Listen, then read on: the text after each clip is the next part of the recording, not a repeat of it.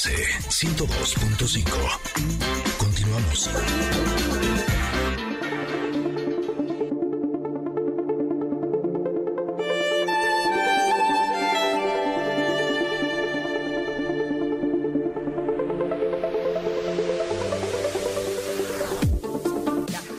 Seriedad, seriedad, porque estamos en nuestro momento de comentarot. A ver. ¿Seriedad? ok. Es que quería yo reírme y, de- y- y oí la musiquita y dije, ah, no, ya, seria, seria, porque. ¿Por qué? A ver. Pues porque estamos en un momento más serio, más de profundidad. Esta carta que sacamos el día de hoy se llama ¿Por qué? Ah, qué pregunta. Pareciera tan sencilla, pareciera que, que podríamos tenerla así en la punta de la lengua, pero luego no nos la preguntamos con la constancia que deberíamos o en los momentos que deberíamos. Fíjense, les voy a platicar, es la carta número 31 y en la imagen está una persona eh, ataviada con un traje como muy peculiar, como si trajera una fal, un falda, una falda, no sé, como abierta del frente, pero con mallas, pero con botas, este, con muchos colguijes y accesorios en, el- en la cabeza y, y pintada, pareciera como si fuera de una tribu, ¿no? Y, y con unas alas hacia arriba. Y esta persona se está agachando a querer tocar o abrir o cargar eh, un libro que está paradito, un libro paradito medio entreabierto y del libro también salen una de las pastas del libro salen unas alas blancas. Oh, y pero en la portada del libro saben que hay una un signo de interrogación. Este signo de interrogación también está ah, alrededor de esta persona que, de la cual les hablo. Y al fondo, entre, perdido entre nubes, el rostro, el rostro vigilante de te estoy viendo, que no estás preguntando por qué. Bueno, pues ahí está la carta del por qué. Hay varias partes de, de la carta que quería mencionar, pero antes me voy a ir con mi anécdota. Primero les voy a decir Ajá. que muchas veces hacemos las cosas segurísimos de por qué las estamos haciendo, pero en realidad no nos las cuestionamos y lo hacemos un poco de forma automática y tenemos ya eh, cierto cierto reel, cier- cierta eh, impulso de hacer las cosas porque así lo están haciendo los demás, porque esto es lo que me enseñaron que así debe de ser. Y luego hacemos cosas que al final no, ni queríamos hacer, ni estábamos seguros de hacer. Nos preguntamos a la mitad del camino, ¿qué estoy haciendo aquí? Yo ni quería, ¿no? Bueno, fíjense que cuando estaba yo por decidir carrera eh, para la universidad, yo tenía muy claro, bueno, venía yo saliendo de la Facultad de Música pero tenía yo muy, pero ya era momento de ahora sí elegir carrera porque la facultad de música la cursé cuando empecé eh, cuando tenía yo 11 años. ¿Por qué? Porque la carrera de piano es de 20 semestres, en fin, es una historia. Entonces, cuando ya terminé la preparatoria, ya había que elegir carrera, ahora sí, y entonces yo dije, voy a estudiar en la facultad de teatro. Y eso fue lo que hice, le dije a mi papá, y mi papá dijo, ah, sí, pero, o sea, ¿y qué más? ¿Cómo? este... Así, ¿Ese no es trabajo? Porque eso ya sabemos que lo sabes hacer, decía él. O sea, lo haces desde que tienes cinco años, tu mamá te metió a las clases. Entonces, pero, ajá, y luego, como, ¿dónde va a estar el esfuerzo? Básicamente era lo que él preguntaba, ¿no? Entonces yo me puse a cuestionarme, este, cu- ¿qué, qué otra, qué otra cosa estudiaré, qué otra cosa? Y como en la, en el examen de orientación vocacional salió que yo era buena para derecho, para las leyes y abogada y qué sé yo, dije, ¿sabes qué, pa? Voy a estudiar derecho. Uf, no, mi papá, bueno, una abogada en la familia, casi casi me hace pastel ese día, ¿no? Y entonces me metí a la facultad, ay, perdón, me metí a la facultad de Derecho, discúlpenme. Este, ¿En serio? Sí, presenté el examen de admisión y pero hice un poco de trampa, no en el examen, sino que lo presenté para el sistema abierto, para solo estudiar los sábados. ¿Por qué? Porque en la facultad de teatro no había sistema abierto, había que ir de lunes a viernes. Ah. Entonces dije, ok, voy a meterme, pero los sábados. ¿Qué? Imagínate que en el grupo éramos sesenta y tantos, ¿no?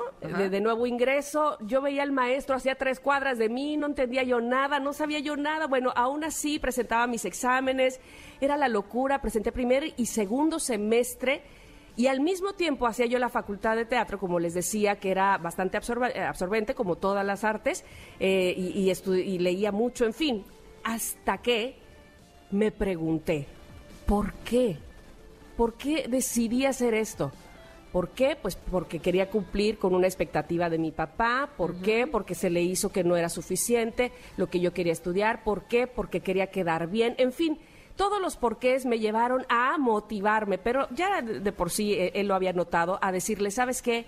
hasta aquí la facultad de derecho, no más, no es lo mío, no es lo que quiero, me está quitando tiempo y esfuerzo y además eh, energía de lo que realmente me gusta. Y él me dijo, tienes toditita la razón, pero muchas veces no, no cuestionamos las acciones. Y me hizo recordar también otra cosa, un- una persona que conocí eh, fue a un seminario donde me- él me explicaba, muchas personas tenían problemas y esta persona que estaba al frente del seminario, lo único que hacía cuando le contaban sus problemas es que les decía, ¿y por qué? ¿Y por qué? ¿Y por qué? Y cada vez que esa persona se cuestionaba de so- sobre su propio problema, el por qué, llegaban a la raíz de todo, a la semilla, y justo eso es lo que dice esta carta.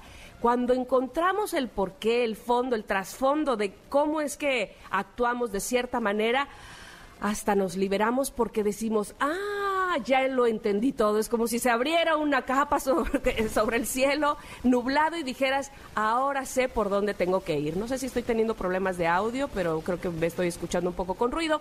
Pero entonces aprovecho para preguntarte a ti sobre esta carta, Ingrid. Sí, sí te escucho con mucho ruido. Sí, con voy mucho a, arre- gis. voy a arreglar eso. Parece como de la, la tele de hace algunos años, Sí, donde le teníamos que dar de golpes para que agarrara la señal, porque si no se veía así como... Ya, ya, ya, creo que ya. Granulos en la pantalla, ahí está, ahí está. Pero vas, vas, vas. Sí, pues mira, eh, así como a ti eh, te revela mucho la palabra porque a mí me choca. Por eso le huimos, ¿no? Eh, no, te voy a decir qué pasa. Yo siento que eh, la palabra por qué puede atorarnos muchísimo. ¿Por qué a mí? ¿Por qué me pasan estas cosas? ¿Pero por qué sucedió esto? Y el por qué siento que, que nos hace victimizarnos muchísimo y nos hace perder de vista la razón eh, real de las cosas. Entonces, yo, de hecho, cada que me viene este impulso de preguntarme por qué, me gusta cambiarlo por para qué. ¿Para qué? Ujú. Porque para qué siento que nos libera. ¿No? Eh, muchas veces eh, hay situaciones que son muy injustas. De hecho, eh, si hablamos de heridas de la infancia, me atrevería a confesar que de las heridas de la infancia que existen y que tengo, yo creo que la que más me duele, la más profunda, la que más trabajo me ha costado trabajar, es justo la de la injusticia, ¿no? Y por lo mismo, la vida es tan generosa conmigo que me trae múltiples situaciones de injusticia para que yo me atreva a tocar esas heridas que ya tengo desde que era una niña y eh, las pueda expresar y las pueda sanar. ¿No? Pero justo eh, cuando vienen todas estas eh, situaciones eh, injustas, el hecho de que yo las trabaje no quiere decir que se vuelvan justas, pero sí me permite darme cuenta que a veces la vida eh, se comporta de maneras insospechadas y que a veces la justicia viene de formas distintas de las que uno creería que es justicia, ¿no? O sea, a veces, por ejemplo, las situaciones están atoradas, eh, en algunas ocasiones puede ser en algún juzgado o en otras situaciones puede ser con alguna cosa en el trabajo o de la pareja o en la familia o una enfermedad y uno piensa que eso es muy injusto. Y sí, sí es injusto porque sí creo que nadie merece que le sucedan cosas eh, terribles, ¿no? Y ahora sí que hasta la persona más mala del mundo no merece eh, que le toquen situaciones que son de amplio dolor porque eh, cuando pasas por estas situaciones te das cuenta que es algo, algo realmente terrible, ¿no? Pero finalmente la justicia viene a veces en formas de eh, situaciones agradables o de cosas que se abren, o puede ser incluso algo tan simple como el sentirte orgulloso de haber... eh, de haber superado alguna situación dol- dolorosa en tu vida. Y entonces cuando te preguntas para qué, lo puedes ver a través de otros ojos. Es como si eh, cuando ves el para qué tienes la capacidad de, sacarle el jugo, de ver el regalo que a veces viene envuelto en envolturas bastante extravagantes o desagradables, ¿no? Y a mí eso me ha servido muchísimo. O sea, por ejemplo, eh, cuando me doy cuenta que eh, a veces las situaciones que ha habido con los papás de mis hijos son muy injustas, realmente de verdad lo digo, han sido injustas para mí. Pero cuando veo a mis hijos como las eh, bellísimas obras de arte que son, ¿no? Eh, cuando soy capaz de reconocer mi creación en ellos y todo lo que yo he aportado, ¿no? Si hablamos eh, en forma de metáfora de estas obras de arte, si puedo ver el amor en cada una de estas pinceladas, ¿no? Es cuando me doy cuenta que la vida me está haciendo justicia de otra forma. Y el preguntarme para qué me ayuda más que el decir por qué a mí me pasan estas cosas, ¿no? Entonces, es importante que veamos que cuando eh, las cosas son por qué, las dirijamos a nosotros. ¿Por qué quiero tomar esta decisión? ¿Por qué quiero hacer esto o por qué hice esto? Pero si estoy preguntándome por qué con una situación que va fuera de mí, me conviene mucho más preguntarme para qué viene esta situación en mi vida, que generalmente es para conocernos y para darnos cuenta de lo enormes y capaces y fuertes que somos. Y finalmente, también depende mucho de la actitud con la que se pregunte, porque también me puedo revolcar en ¿para qué querías que hiciera esto? Y revolcarme que, ¿no? O sea, Por la vida. para victimizarse Exacto. sobran, Uf, ¿no? ¿no? bueno, di- di- dímelo, dímelo. Pero entonces, bueno, eh, permíteme leer la, la parte de la carta que a mí me parece que eh, viene muy al caso con todo esto que estamos hablando, que dice... eh, a veces, negando de forma inconsciente la verdad, se puede alcanzar cierto resultado de encaje bien con intenciones ocultas a tu conocimiento. Por ejemplo, quizá quieras destacar en tu profesión, pero tu deseo real no consiste en compartir tu talento, sino en sentirte mejor gracias a la fama que haría que la gente te admirase y te aceptase.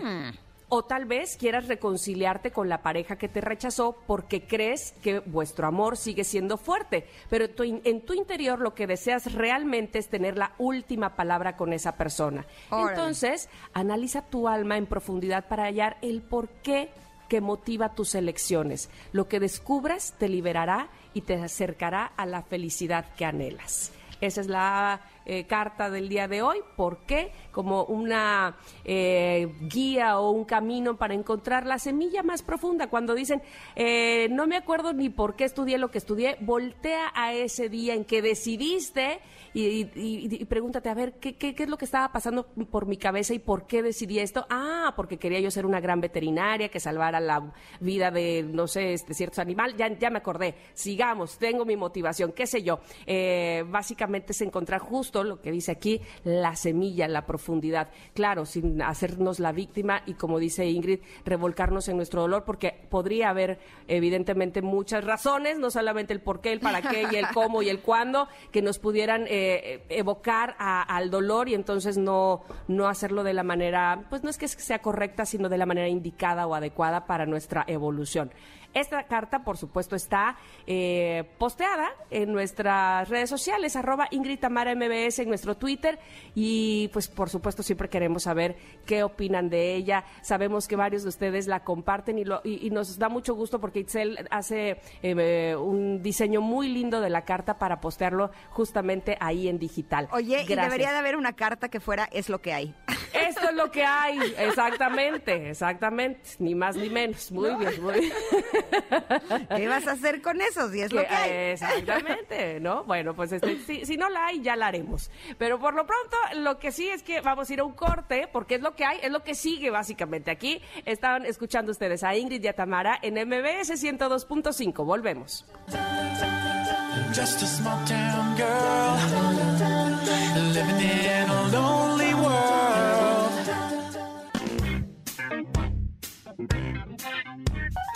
Es momento de una pausa. Ingrid en MBS 102.5.